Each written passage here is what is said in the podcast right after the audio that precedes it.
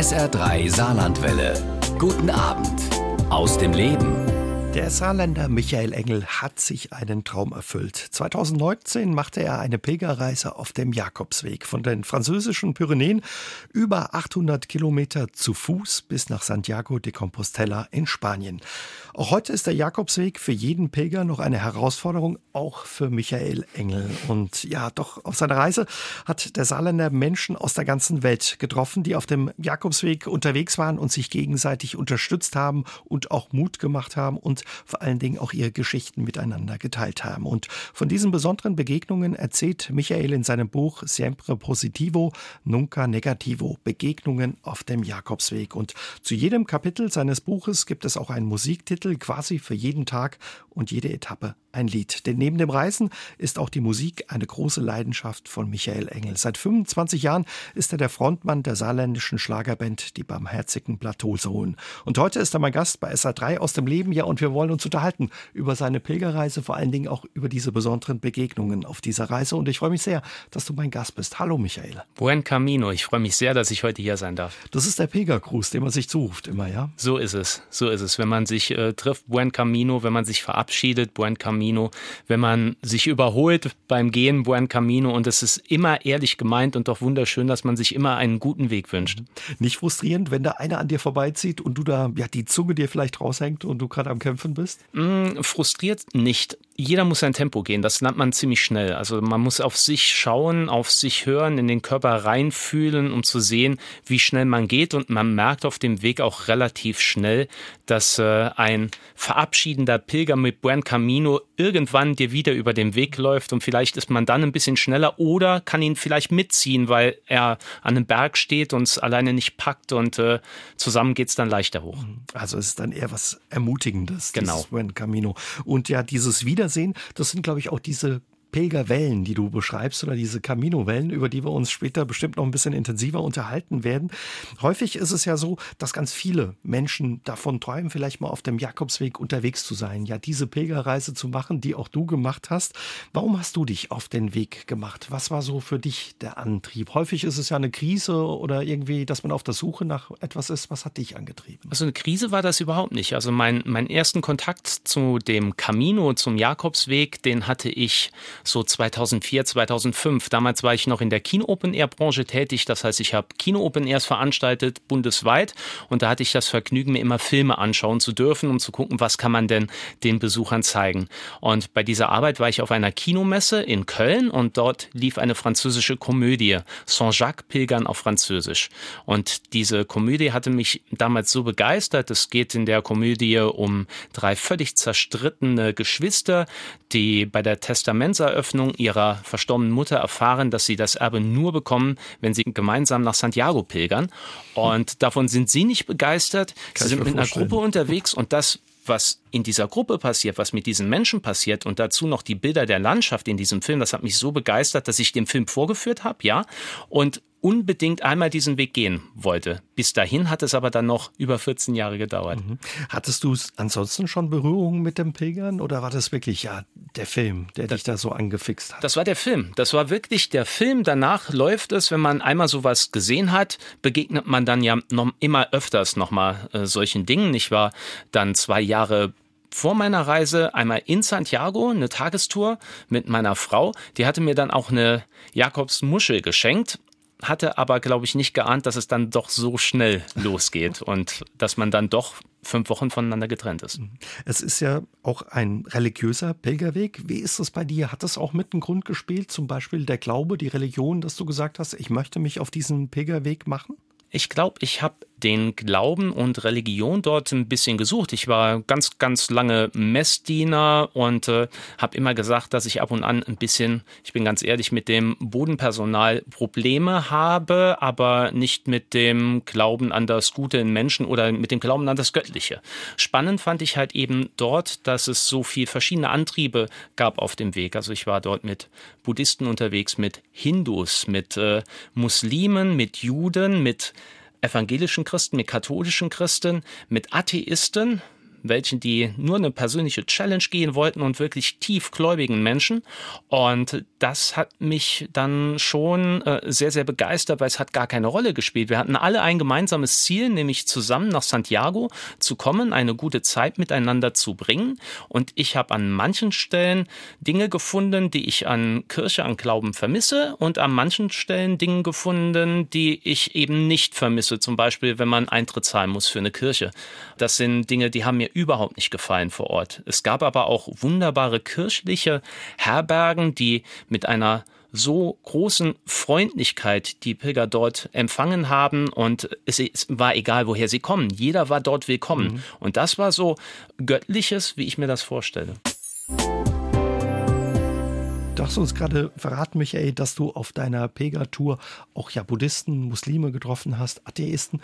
Was für zum Beispiel einen Buddhisten ja auf den Jakobsweg? Haben die dir das verraten? Also ich habe ja gelernt auf dem Weg, dass der Camino einem nicht unbedingt das gibt, was man sucht, sondern das, was man braucht. Und äh, von daher äh, gehen viele suchend hin und kommen gegebenenfalls mit etwas ganz anderem zurück. Maher, mein luxemburgischer Pilgerbruder, hatte zu mir gesagt bei einer Begegnung, er wäre Muslim, aber eigentlich Buddhist, weil das Göttliche liebt in dir und mir.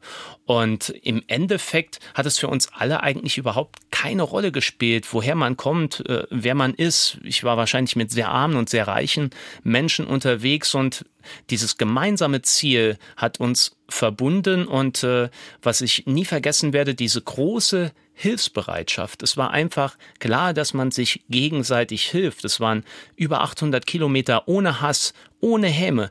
In einer Zeit, das sage ich sehr gerne und sehr oft, in der Gutmensch so zu einem Schimpfwort mhm. geworden ist, hat es dort so gut, so viele gute Menschen kennenzulernen. Und ich glaube, das ist es vielleicht das, was man dort unerwartet findet und äh, was einen mit einem sehr dankbaren Gefühl nach Hause kommen lässt. Was ja auch schön ist, wenn ja die Menschen einfach auf sich achten und vielleicht auch ein bisschen Rücksicht nehmen aufeinander oder sich eben, wie du sagst, unterstützen.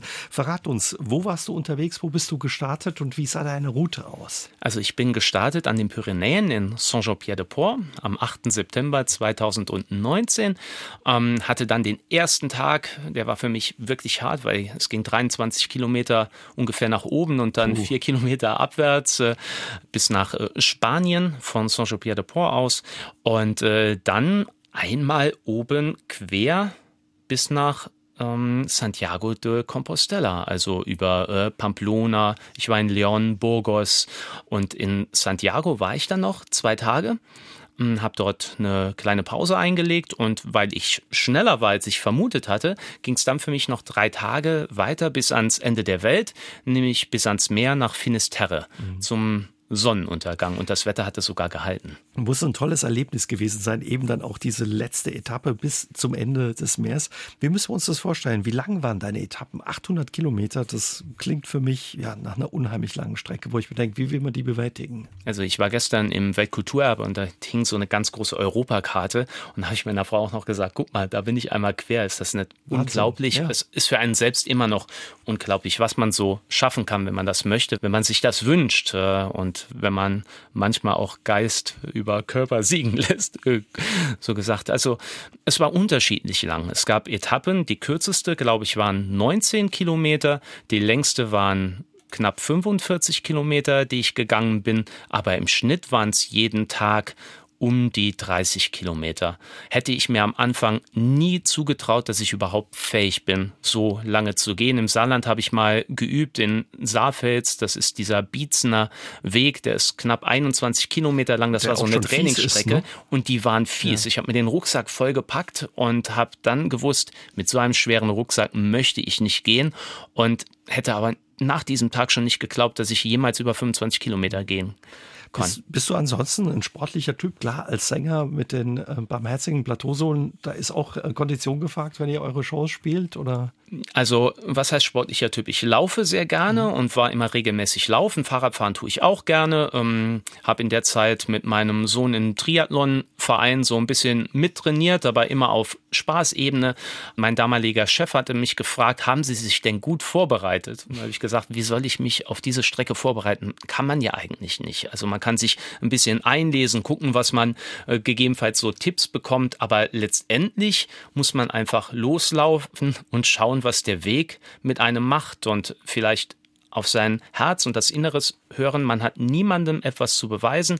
Wenn ein Tag sieben Kilometer lang ist, ist er sieben Kilometer. Und äh, wenn es mal so ist, dass man nach 25 Kilometern keine Herberge findet und die nächste erst in sieben Kilometern Entfernung ist und der Körper sagt, nein, ich kann die nicht mehr gehen, da muss man halt lernen, es bringt nichts. Ich brauche ein Bett. Und dann geht man weiter. Aber wahrscheinlich ein schmerzhafter Lernprozess, den ja. man da durchläuft. Warum hast du dir gerade diese Strecke ausgesucht? Es gibt ja ganz viele unterschiedliche Jakobswege oder Wege, die nach Santiago de Compostela führen. Warum gerade diese Strecke, diesen französischen Jakobsweg? Ich habe ihn gekannt. Ich habe ihn gekannt. Äh, das war der Weg mit der größten Literatur. Das war der Weg, den ja dann auch Habe Kerkeling irgendwann gegangen ist und dadurch auch bekannt ist. Ich habe ihn gekannt. Äh, Währenddessen habe ich noch zahlreiche andere kennengelernt und auch gelernt, dass der Camino ja eigentlich bei dir an der Haustür beginnt, sobald du losläufst und es auch Menschen gibt, die laufen wirklich jetzt los heute in Saarbrücken und kommen dann in Monaten in Santiago an und es ist ein riesengroßes Netz. Dieser Weg, der hatte mich in dem Film fasziniert und das war der Weg, den ich mir dann vorgenommen hatte, so als Traum und es klang für mich auch total spannend, von den Pyrenäen bis ans Meer zu laufen. Wie war das bei dir, Michael? Du bist Vater von zwei Kindern, Ehemann, mhm. hast einen Job, ja, begehrter Sänger mit, mit deiner Band, die barmherzigen Plateausohlen, bist Ortsvorsteher von Oberesch. Ging das so einfach zu sagen, ich bin da mal weg für ja, vier, fünf, sechs Wochen auf dem Jakobsweg? Irgendwie ist ja nie der richtige Zeitpunkt, ne? weil irgendwas spricht ja eigentlich immer dagegen, ob das Job ist oder wie du sagst, Familie. Ich hatte Anfang 2019 so gemerkt, dass im Herbst 2019 ein Zeitraum sein könnte, den ich mir freiräumen kann. Habe das mal in der Firma mit den Kollegen abgeklärt, ob die dementsprechend Vertretungen machen können. Habe gesehen, dass da keine größeren Projekte anstehen. Da hat sich so ein Fenster aufgemacht, aber dann ist immer noch äh, Familie da mit äh, zwei Kindern die wussten zwar, dass ich das mache, zumindest meine Frau, dass ich das irgendwann mal machen will, aber als ich es ihnen dann gesagt habe beim Frühstück, im September könnte ich losgehen.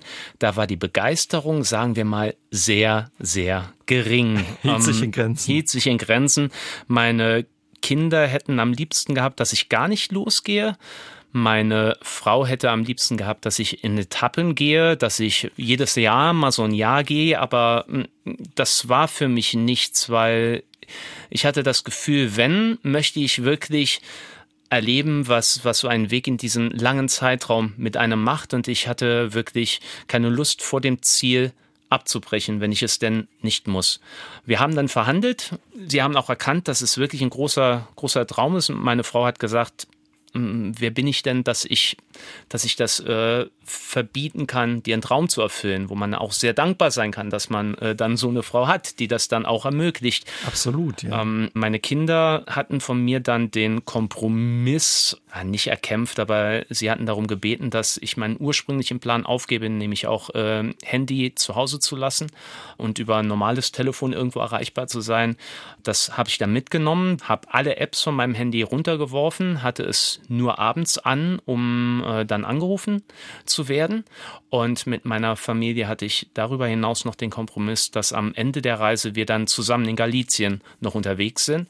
Die hatten mich in Santiago nochmal empfangen und dann sind wir sechs Tage zusammen durch Spanien gereist und hatten dann auch in diesen sechs Tagen ziemlich viel Zeit für uns zu erzählen, was der Weg denn für beide gemacht hat, für die Familie und für mich, weil es ist eine Herausforderung und eine Prüfung für alle, für den, der unterwegs ist und natürlich für die, die zu Hause sind. Klar, deine Frau, die musste dann eben ja den Haushalt und die Kinder alleine zu Hause Alleine, managen. die war quasi alleinerziehend für eine lange Zeit. Äh, ich war in der kompletten Freiheit für eine lange Zeit und ich bin sehr, sehr dankbar, dass man nach so einer Zeit merkt, dass man auch den Weg gemeinsam gehen mhm. möchte, auch weiterhin, weil das ist nicht äh, selbstverständlich. Jeder hat sehr viel Zeit, um über sein Leben und über das, was das Leben ausmacht, nachzudenken.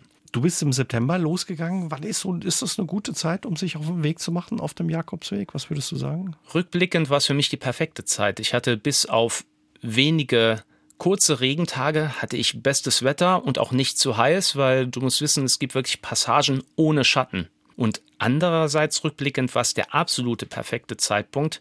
Hätte ich damals gewusst, dass es wirklich der letzte Herbst vor Corona ist, ich weiß nicht, ob ich anders gegangen wäre, aber es wäre ein anderer Weg gewesen. Du hattest ja von den Begegnungen erzählt. Ich hätte ja gar nicht die Chance gehabt, diesen Menschen aus der ganzen Welt kennenzulernen, auch wenn ich in Etappen gegangen wäre. Das sagt meine Frau jetzt auch. Im Endeffekt war es, war es okay, aber bitte mach's nicht nochmal, äh, dass du so gegangen bist, weil äh, wann wäre ich denn die nächsten Etappen gelaufen? Jetzt vielleicht. Mhm. Und dann auch mit der Folge, dass viele der Menschen, denen ich dort begegnet bin, ich sage jetzt Ukraine, ich sage Russland, ich sage Korea, Asien, wahrscheinlich nie getroffen hätte auf diesem Friedensweg. Das äh, sieht dann heute eben anders aus, auch auf dem Weg. Wie fühlte es sich dann an? Du hast gesagt, im Januar kam die Idee so bei dir auf, wo du sagtest, Mensch, im September könnte es losgehen, also so ein halb, dreiviertel Jahr Vorbereitung. Wie sah es dann aus, ja, als es wirklich losging, quasi der Aufbruch ins Unbekannte? Wie fühlte sich das an? Nimm uns mal mit in dein Gefühlsleben damals unglaubwürdige Vorfreude. Der Weg, meine Frau hatte mich nach Thionville gefahren, dort bin ich dann in den Zug. Das war für uns beide wirklich sehr, sehr schwer. Ähm, also der Abschied tat wirklich, wirklich weh. Nur für mich ging es ins Abenteuer, für meine Frau in den, in den Alltag, aber das tat weh. Ich war sehr, sehr gespannt, sehr, sehr aufgeregt. Mir gingen so viele Gedanken allein auf dieser Zugfahrt durch den Kopf. Ich bin so froh, dass ich Zug gefahren bin und nicht geflogen bin, weil man so viel, so viel rollende Zeit hat, um alles mal an sich vorbeigleiten zu lassen und äh, über vieles nachzudenken. Dann kam ich in Bayonne an, hatte dort einen Zug verpasst äh, und hatte ganz, ganz viel Zeit, um durch die Stadt noch zu laufen. Bin dann mit dem letzten Zug weiter nach Saint-Jean-Pierre-de-Port. Dort wurde es mir dann richtig bewusst, dass ich jetzt Pilger jetzt bin, weil mhm. überall habe ich Rucksäcke gesehen, überall Jakobsmuscheln, überall Menschen, die genauso aufgeregt sind und so, so aufgewühlt. Dort in dem Zug, in dem kleinen Regionalzug, hatte ich meine erste Begegnung mit einer Familie aus Kanada, die mich da einsam hat sitzen sehen und hat gesagt, komm zu uns. Und dann sind wir ins Gespräch gekommen und haben zusammen auch noch eine Herberge dann dort äh, hinten gesucht. Und äh, man, man war so drin und äh, sehr rührend und bewegend wurde es für mich dann am ersten Tag, als es dann wirklich losging, als ich dann die Stöcke in der Hand hatte und durch äh, Saint-Jean-Pierre-de-Port ging und dann durch diese diesen großen Rundbogen, das Tor Spaniens heißt, glaube ich, dieser Rundbogen. Und da, da äh, muss ich gestehen, da sind mir schon die Tränen in die Augen geschossen, wenn man jetzt sagt, okay, dein, dein Traum ist jetzt da, du kannst jetzt gehen. Das war, werde ich nie vergessen. Du hast uns eben schon erzählt, wie das war, als dann losging, endlich für dich nach dieser Vorbereitung. Und ja, dann gingen die Etappen eben los. Teilweise wusstest du aber morgens nicht, wo du abends unterkommst. Das stelle ich mir auch ja irgendwie komisch oder äh, ein Gefühl, was ich mir gar nicht so richtig vorstellen kann. Da muss man sich drauf einlassen können. Da muss man sich drauf einlassen. Ich war relativ schnell gezwungen, mich drauf einzulassen. Also meine erste Nacht in Saint-Jean-Pierre-de-Port, die hatte ich mir einfach gebucht. Das war meinen Kindern auch wichtig. Die wollten wissen, okay, der Papa, erste Nacht hat er im Bett. Das war wirklich auch ihre Sorge, dass sie nicht wussten, wo kommt er unter. Dann bin ich äh, weiter nach Roncesvalles und von Saint-Jean-Pierre-de-Port über die Pyrenäen und dort hatte ich eigentlich den Plan, in der öffentlichen Herberge zu schlafen. Das war der Plan. Als ich angekommen bin, der Tag war wirklich lang und es war anstrengend, war dort kein Platz mehr. Und dann stand ich vor der Entscheidung, ich glaube, zwei oder drei Kilometer weiter zu gehen, bis in den nächsten Ort. Ich war durch ich konnte nicht mehr. Und äh, dann hatte ich in einem Hotel einen Platz gefunden. Und Hotel war für mich eigentlich so der Plan, wenn ich mal wirklich Ruhe brauche, mal wirklich einen, der mhm. Notfallplan. Dass der Notfall direkt in der zweiten Nacht dann eintritt, hätte ich nicht gedacht. Dann war das Budget auch erstmal so ein bisschen durch. Andererseits, ich habe ja eben gesagt, der Camino gibt einem nicht das, was man sucht, sondern das, was man braucht.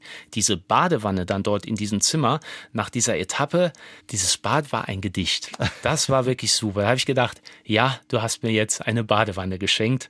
Ja, und ich habe noch einen Sonderpreis fürs Zimmer bekommen, weil das irgendwo direkt neben der Wäschetrommel war und es war laut im Zimmer, es war mir egal, ich hatte Oropax. Also man kann einfach nicht so richtig abschätzen, wie machen die Füße mit, wie mache hm. ich mit, wie ist das Wetter, komme ich da wirklich an, wo ich hin will. Also man läuft morgens los und guckt, wo man abends ankommt. Ja, man läuft los, morgens ist der Berg vor dir, abends ist er im Idealfall hinter dir.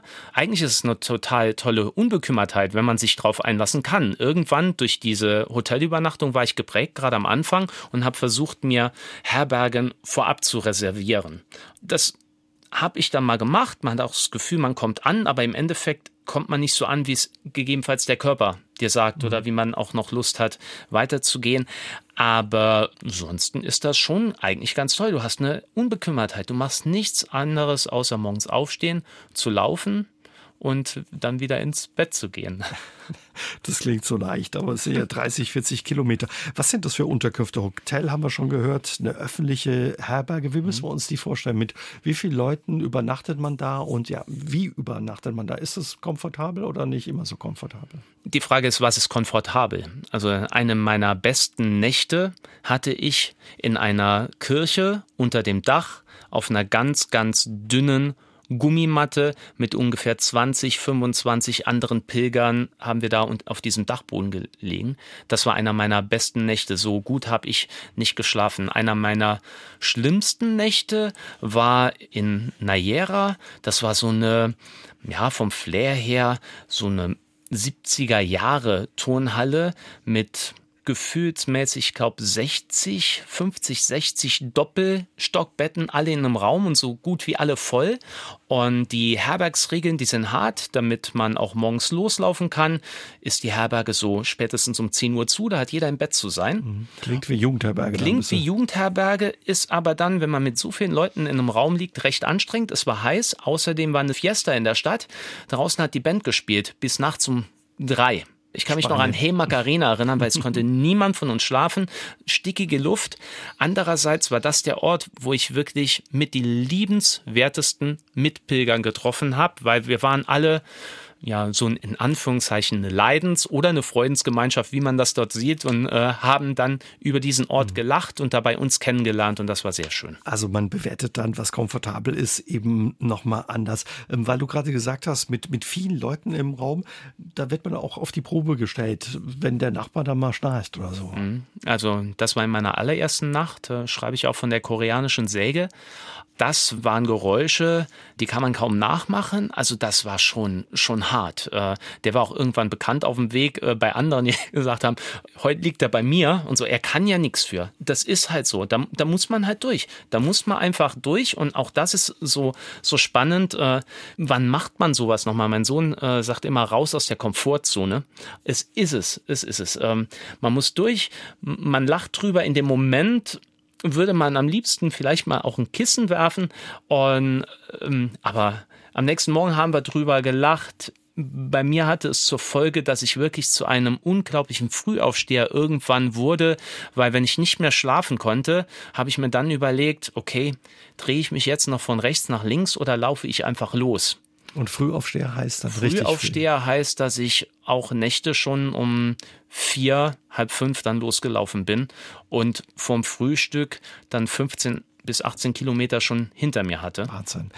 Wie schafft man das? Hat es auch Überwindung wahrscheinlich gekostet? Weil das gehört ja auch normal nicht zu deinem Alltag, denke ich mir. Ne? Morgens um vier zu sagen, so, ich schnür mir die Wanderschuhe und leg mal los, lauf los.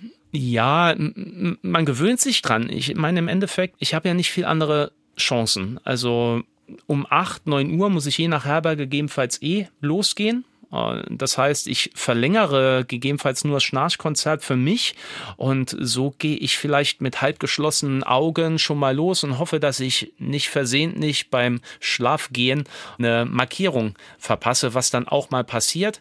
Aber auch das hatte noch mal etwas Positives rückblickend, weil dieser Übergang von dem Nacht zum Tag, also wirklich in der Nachtschwärze loszulaufen und dann in einen Sonnenaufgang reinzulaufen mit all den Färbungen und Schattierungen des Himmels dabei, das ist so sowas von schön, dass man das gerne gemacht hat. Aber es gab natürlich auch Regenmorgende, mhm. wo man dann aufgestanden ist. Das war nicht so schön, aber mein Gott, neuer Tag, neues Glück. warst bei Wind und Wetter unterwegs. Es mhm. hat geregnet, geschüttet, aber es war auch glühend heiß. Was ist unangenehmer und ja, war schwieriger für dich? Das Nasse, das Kalte oder die Hitze? Oder beides gleich übel? Es kommt darauf an, wie du das angehst. Also ich habe halt eben gelernt, dass egal wie das Wetter ist, wenn du es mit einem Lächeln und den richtigen Leuten an deiner Seite annehmen kannst, dann fällt es leichter.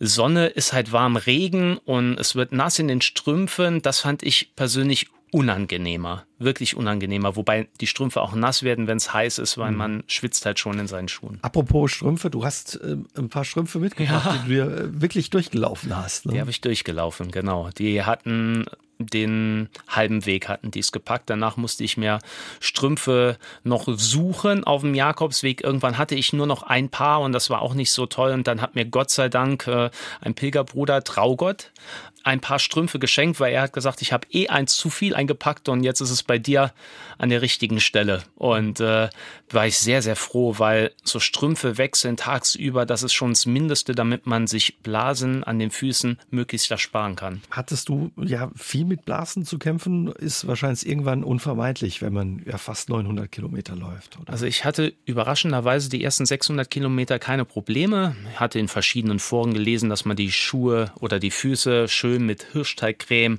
einbalsamieren soll. Das hat mir auch sehr geholfen. Nur irgendwann ging die Creme zur Neige und ich hatte nicht damit gerechnet, dass ich nirgendwo in Spanien diese Creme finde.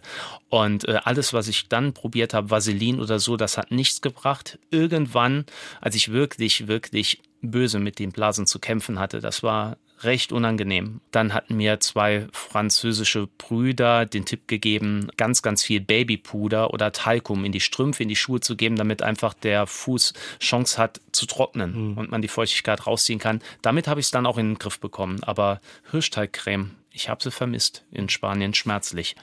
Du hast es aber knallhart äh, durchgezogen, das beschreibst du auch in deinem Buch. Irgendwann hat auch das Schienbein wehgetan, die Achillesferse war entzündet. Trotz Schmerzen bist du weitergelaufen. Wie ist dir das gelungen? Oder ist das einfach, ist man da so in einem Flow drin? Oder? Also wenn ich es manchmal lese, frage ich mich auch, wie ich es geschafft habe.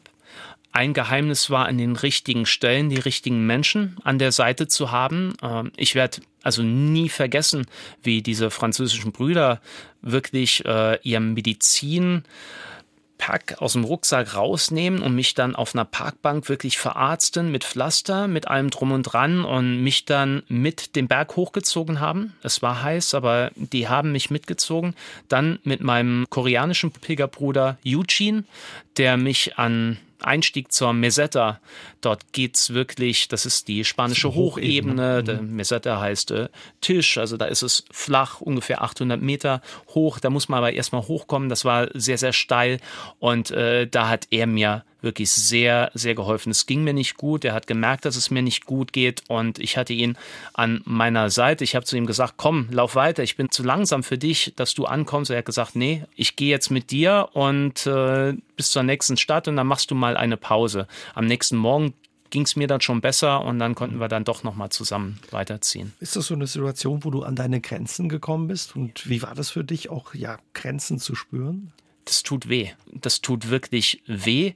Und äh, man stellt sich dann auch diese Frage, breche ich jetzt an dieser Stelle ab und bleibe ich jetzt hier stehen? Nur wenn ich jetzt da stehen bleibe, der nächste Ort ist sehr weit weg. Also ich muss irgendwie hinkommen. Also man stellt sich sehr, sehr, sehr viele Fragen dort. Und wie ist es vor allem, wenn das schlimmer wird? Also wenn ich, also sehr, sehr viele auf dem Weg haben, wirklich dann mal mit einer Entzündung dann richtig zu kämpfen, wo sie dann vielleicht auch einen Tag mal ins Krankenhaus müssen oder halt abbrechen müssen. Mhm. Davor ist man nicht geschützt. Also man kann sagen, man geht los, aber ob man wirklich ankommt, das zeigt einem dann, dann der Weg. Spannend fand ich, ich in diesen Momenten, zum Beispiel mit den Blasen in den Schuhen, wie man trotzdem weiterlaufen kann. Also Pausen waren recht unangenehm, weil nach der Pause muss man immer wieder neu ins Rollen kommen.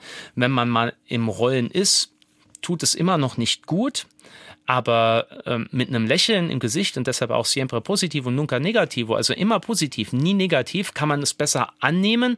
Äh, Karl Valentin hat ja gesagt, er lächelt, wenn es regnet, denn wenn ich nicht lächle, regnet, regnet es auch. Trotzdem, ja. Und da war es. Also wenn wir wirklich gelacht haben oder zusammen gesungen haben, auch das kam vor. Es hat uns ja niemand gesehen und wenn haben nur wir uns gehört und äh, das war recht schön.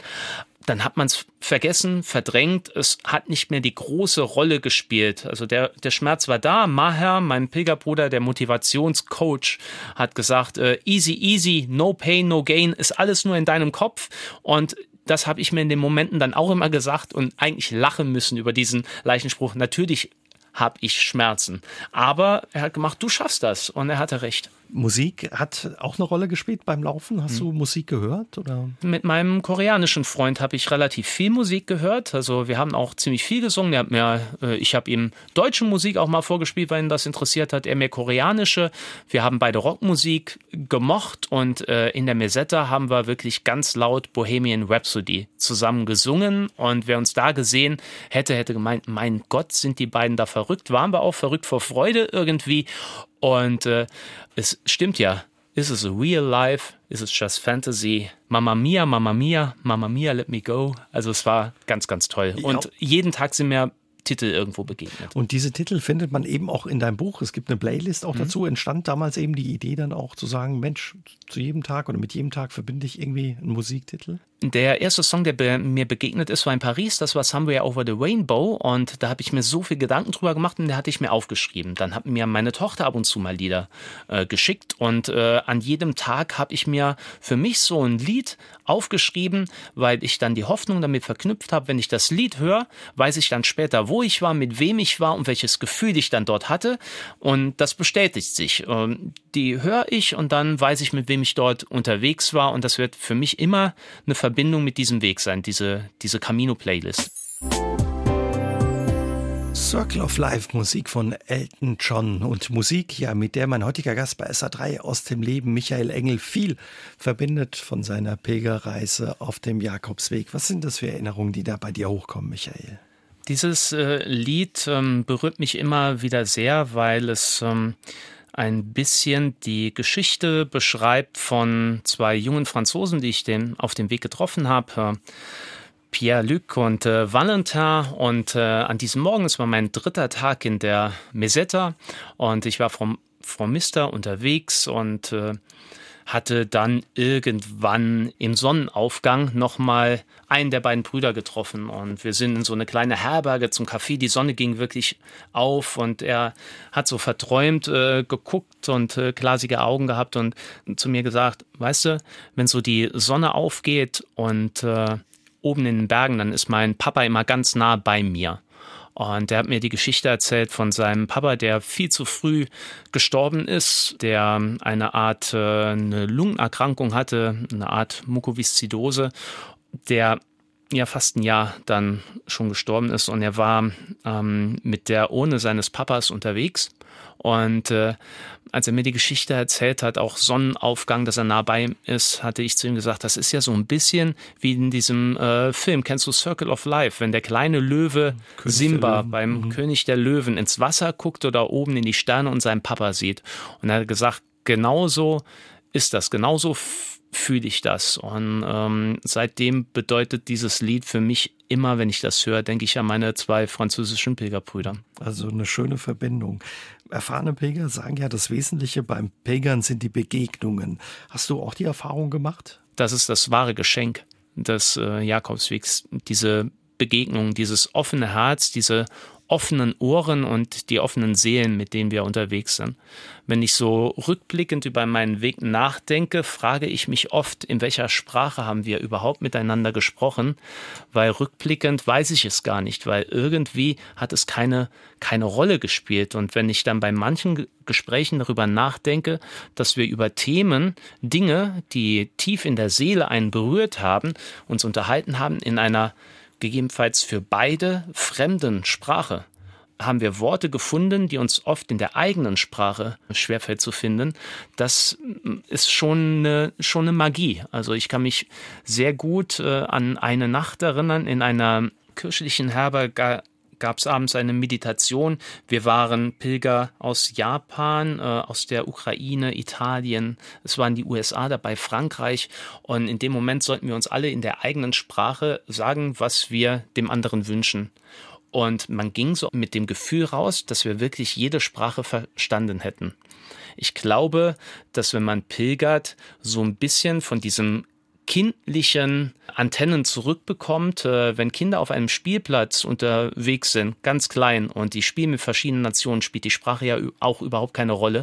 Und dass man ganz, ganz viel voneinander versteht, auch in den Momenten, wo man vielleicht keine Worte benutzt und oder das so ist eine Offenheit da ist oder eben So offen. der Stress, der einem sonst vielleicht die Antennen ja so ein bisschen stört, Genau. die man, den man im Alltag hat, der ist dann offenbar dann nicht da. Mhm. Also ich höre schon raus, du hast da Menschen aus der ganzen Welt getroffen Ja. äh, vor Corona, jung, alt, mit ganz unterschiedlichen Geschichten. jung, alt, mit ganz, ganz unterschiedlichen Geschichten. Menschen aus Australien, Tasmanien, Alaska, Kanada, den Vereinigten Staaten, Luxemburg, äh, Ko- auch Luxemburg, Korea, Russland, Ukraine, Österreich, unglaublich viele Menschen, die einfach nur, und das bewegt mich gerade in diesen Zeiten, immer noch unterwegs waren, um miteinander friedlich zu leben. Und äh, dieser Weg hat mir so ein bisschen auch heute noch, und das möchte ich mir nicht nehmen lassen, diesen Glauben an die Menschen zurückgebracht, nämlich einfach zu sehen, es geht, es geht und äh, wir sind einfach mehr, die Frieden wollen. Luxemburger hast du gesagt, hast du getroffen, auch Saarländer, man trifft sie ja überall. Ich habe in der Tat Saarländer getroffen gegen Ende. Es war so eine typische Begegnung.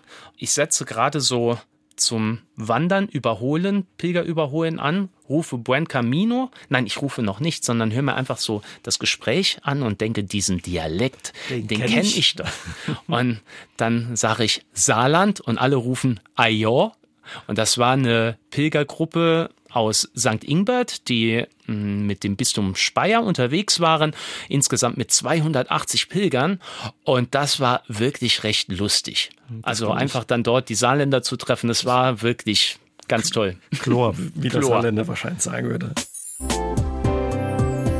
Wie war das Ankommen, Michael? Ja, nach mehr als 800 Kilometern und ja, vier Wochen unterwegs auf dem Jakobsweg mit Blasen, Schmerzen, Regen, brütend heißer Sonne und Hitze. Wie fühlte sich das an? Ich bin auf diesen Platz gekommen und äh, habe innerlich gejubelt, habe meine Frau angerufen, dass ich da bin. Wir haben beide echt geweint. Das war, also sie war total glücklich, dass ich es geschafft habe. Ähm, ich war glücklich, habe während dem Telefonieren eigentlich gemerkt, der Abend geht zu Ende, ich habe überhaupt kein Bett, ich habe nicht gewusst, wo ich in Santiago schlafe. Also das war Ganz wirklich so vergessen. dieser ganz vergessen, weil ich so auf diesem Platz und es so genossen habe, diese Menschen dort zu sehen, die auch ankommen und diese Glückseligkeit äh, dort zu, zu spüren. Und für mich war wahrscheinlich bei vielen bei Tränen. ganz vielen fließen Tränen und ich war so glücklich und dann war ich auf einmal traurig, weil ich so viele Menschen noch hinter mir gelassen habe, weil ich ein bisschen schneller war. Und ich gedacht habe, Mensch, jetzt bin ich hier in Santiago, normalerweise essen wir dann zusammen oder feiern zusammen. Und ich bin alleine. Ich bin jetzt hier alleine. War dann in der Altstadt, habe was gegessen, habe so einen Zettel bekommen von einer spanischen Folkloreband, die da jeden Abend vor der Kathedrale spielt. Und habe gedacht, komm, Musik, gehe ich mal hin, hör mir das an saß dort und diese Traurigkeit hatte ich wirklich in mir, dass ich da so alleine bin und wollte schon ins Bett gehen. Und in dem Moment, als ich aufstehe, kommen dann Richard und Vanessa. Richard aus den USA und Vanessa aus Spanien auf dem Platz, die angekommen sind. Wir sehen uns, wir hatten uns ein paar Tage nicht mehr gesehen und waren so glücklich, uns zu sehen. Und dann haben wir, ich glaube, bis ein, zwei Uhr nachts zusammen gefeiert. Sind es dann eben auch diese Wellen, diese Camino-Wellen, die du vorhin angesprochen hast, dass man Leute immer wieder in unterschiedlichen Abständen sieht, wieder aus den Augen verliert, dann doch wieder trifft? Ja, diese Wellen führen einen immer wieder zusammen, manchmal nach zehn Tagen. Und vielleicht hat man vor diesen zehn Tagen noch gar nicht gewusst, wie, wie bedeutsam dieser Mensch auf einmal für einen wird oder merkt es dann, wenn man sich begegnet und sich so freut, als ob, als ob äh, wirklich Weihnachten wäre. Man sieht die Familie nochmal, ähm, weil man vielleicht ein schönes Gespräch hat oder diese Person einfach so gemocht hat. Ähm, in Leon hatte ich so einen Moment, da haben wir uns alle wieder getroffen nach langer Zeit. Wir haben ganz, ganz lange, bis die Herbergstür geschlossen wurde, zusammen gefeiert und hatten uns dann auch entschieden, wir buchen uns für den nächsten Tag gemeinsam irgendwo eine Herberge und gehen dort gemeinsam hin. Das war das erste Mal, wo wir dann wirklich, ich glaube, mit acht, neun Leuten zusammen einen Raum uns gebucht hatten, weil wir einfach diesen Moment nicht enden lassen wollten. Und äh, In Santiago war ich aus diesem Grund ja dann auch zwei Tage, weil das war so schön, auf diesem Platz einfach nur zu sitzen, diese Fröhlichkeit, diese Gelöstheit zu spüren und immer noch mal Menschen zu begegnen, die die Welle auf einmal noch mal zu einem spürt und man war so gespannt, wer kommt als nächstes und hat gewusst, wie es dem geht. Das ist schön. Man sagt ja immer, oder viele Pilger sagen das, wenn man ja auf dem Weg unterwegs war, ja, man kommt anders zurück, als man losgegangen ist. Wie war das bei dir? Du hast nichts gesucht, aber hast du trotz alledem unterwegs was gefunden? Also je länger es weg ist, umso mehr wird man sich wahrscheinlich klarer, was man so gefunden hat. Eine Pilgerin hat zu mir gesagt, eigentlich wirst du es nicht wissen, das werden dir andere sagen. Ich glaube, ich bin mit einer sehr großen Dankbarkeit und Genügsamkeit nach Hause gekommen, dies erleben zu dürfen eine Familie zu haben, die einem das ermöglicht hat. Und äh, was hat sich für mich geändert? Ich glaube, bewusster Abschied nehmen, weil ich habe auch Menschen nicht mehr gefunden auf dem Weg. Äh, da haben wir uns morgens gesagt, ah, heute Abend müssen wir mal einen Kontakt tauschen. Haben wir nicht gemacht. Und seitdem weiß ich nicht, was mit ihnen mhm. ist. Die, die suche ich noch. Vielleicht finde ich sie auch. Und während ich ja auf dem Jakobsweg jeden Tag weiß, wie viele Kilometer ich noch habe, weiß ich es auf meinem Lebensweg nicht. Und ich habe gelernt, auf Wiedersehen ist ein Wunsch wenn er sich erfüllt, ist schön. Aber dieses bewusste Abschied nehmen, das also, habe ich schon für mich mitgenommen. Also bist ein bisschen achtsamer geworden. Achtsamer, achtsamer. Und äh, ich habe gelernt, wie wenig man eigentlich braucht, um glücklich zu sein. Also die drei Dinge, die ein Pilger braucht, um glücklich zu sein, ist eigentlich ein Bett, was zu essen, wenn es ganz toll kommt, eine Dusche, aber ich habe auch äh, Nächte überlebt ohne Duschen. Und dann kommt das dritte, wenn man dann noch Freunde hat, mit denen man das teilen kann, diesen Ort, das Essen, dann ist es ein wunderschöner Tag. Und wenn man dann darüber nachdenkt, dass diese zwei Dinge jetzt Bett, Essen oder Freunde, mit denen man das noch teilen kann. Wie viele Menschen auf der Welt haben das nicht? Und uns geht es richtig gut. Mir geht es gut. Aber das ist wahrscheinlich die Herausforderung. Klar, auf dem Jakobsweg äh, ist es, sind es die drei wichtigsten Dinge. Aber wenn man dann wieder zu Hause ist, wahrscheinlich in der, im Hamsterrad des Alltags drin, ist es schwierig, das sich zu bewahren. Oder ist dir das wirklich gelungen? Das ist situationsabhängig, aber ich versuche mich sehr oft daran zu erinnern und dann diesen Schritt äh, zurückzugehen und für mich zu sagen, äh, ist es das jetzt wirklich wert oder gibt es andere Werte? Das versuche ich mir schon zu behalten, versuche das auch damit zu erreichen, dass ich immer noch sehr, sehr viel gehe, immer noch, seitdem eigentlich jeden Tag mindestens ja, sagen wir sechs bis zehn Kilometer jeden Tag. Ja, um dann auch so ein bisschen für sich den Tag zu resümieren oder um einfach äh, runterzukommen muss auch ein verrücktes Gefühl sein, Michael, auf Wegen unterwegs gewesen zu sein, auf denen ja seit Jahrhunderten Pilger unterwegs waren. Das ist ein verrücktes Gefühl. Man weiß auch, dass es noch weitergehen wird. Also auch wenn von uns keiner mehr redet, werden dort andere unterwegs sein. Und das ist schon, schon ein sehr, sehr verrücktes Gefühl. Auch dann am Ende dort zu sein, wo die Sonne dann untergeht und man sich schon vorstellen kann, warum das so bedeutsam war für Menschen, die tatsächlich gemeint hatten, dort hört es dann auf. Welt. Dort endet die Welt. Mhm. Also quasi nach Santiago de Compostela noch diese, was sind das, 140 Kilometer bis mhm. eben zum ja, Ende? 110, 120, ja, so rum, mhm. ähm, bis, bis, zum, zum Ende, Ende, der Welt. Bis ne? zum Ende der Welt. Du hast vorhin schon gesagt, du hast hier ein paar Dinge erhalten in deinem Alltag. Das ist die Dankbarkeit, aber auch, dass du dir hin und wieder die Zeit nimmst oder fast jeden Tag, wie du sagst, auch nochmal ja, zu laufen, für dich vielleicht zu mhm. wandern. Trotz alledem, wie war es nach den sechs Wochen im normalen Alltag wieder anzukommen? Im Job, auch im Familienalltag? Alltag vieles leichter, weil du wusstest, Mensch, ich konnte mir diesen Traum erfüllen oder musste, ja, man, musste ja. man da auch ein bisschen sich die Zeit nehmen? Nee, nee, es äh, fühlt sich unglaublich schön an, wenn man sich einen Traum erfüllen kann und den Traum dann auch erfüllt hat. Und da zehre ich immer noch von. Und dann, muss man ja sagen, hatte sich ja nach meiner Rückkehr hat sich ja die Welt auch schlagartig geändert. Ich meine, nur ein paar Monate später hatten wir Corona und nach der, der grenzenlosen mhm. Freiheit hatte ich einen Lockdown. Und äh, ich war so dankbar, die Kontakte in die ganze Welt zu haben, weil das das waren meine Augen in andere Ländern. Ich liebe Reisen und ich konnte nicht mehr reisen und sie waren so ein Blick für mich in die Welt. Also wenn mir mein australischer Pilgerbruder erzählen konnte, wie es denn bei ihnen gerade aussieht, auch mit Corona und wie die Einschränkungen sind oder mal ein Bild gepostet hat, wie ihr Leben aussieht oder äh, Korea, Frankreich, das, das tat, tat gut. Die Welt ist danach größer geworden und gleichzeitig kleiner, weil Nachrichtenmeldungen sind nicht nur Meldungen. Man kennt auch einmal jemanden dort, der dort wohnt mhm. und ähm, das, das berührt. Und diese Verbindungen ja sind dir bis heute erhalten geblieben. Ja. Du stehst ja mit vielen noch in Kontakt, hast du Ja, mir absolut. In der letzten Woche habe ich mit meiner ukrainischen Pilgerschwester noch telefoniert, die in Italien lebt. Dann hatte ich im vergangenen äh, September meine französischen Pilgerbrüder besucht in Bordeaux. Vor vier Wochen war ich in Kroatien und äh, da hat mein kroatischer Pilgerbruder Daniel gehört, dass ich da bin und hat gesagt, ich setze mich ins Auto, ich möchte dich treffen und ist dann von Zagreb über zweieinhalb Stunden ans Meer gefahren, damit wir uns vier Stunden sehen können, dann nochmal zurück.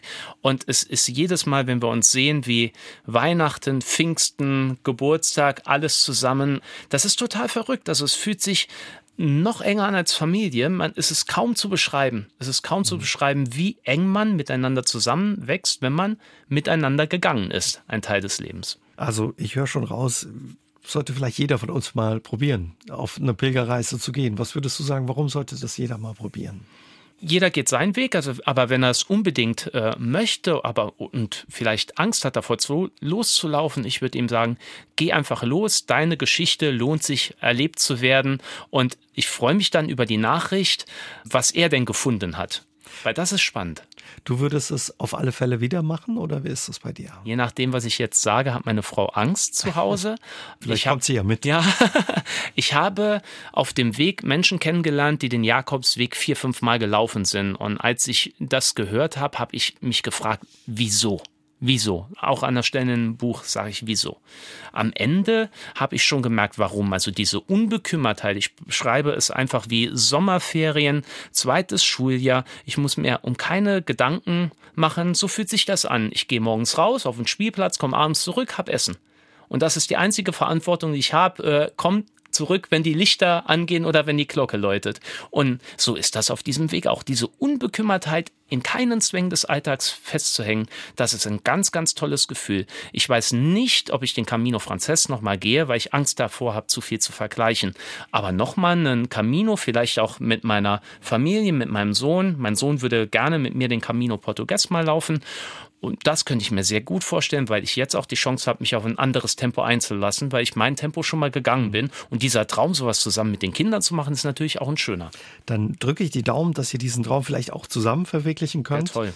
Ja, und ja, vielen Dank, dass du uns heute Abend teilhaben hast gelassen an deinen ja, Erfahrungen und an deinen Begegnungen, die du gemacht hast auf dem Jakobsweg. Vielen Dank für deinen Besuch, Michael. Vielen Dank und ich fühle mich sehr geehrt, heute hier gewesen zu sein und alle da draußen Buen Camino. Aus dem Leben. Der SR3 Talk am Dienstagabend ab 20.04 Uhr gibt's auch zum Nachhören auf sr3.de, auf YouTube und in der ARD Audiothek.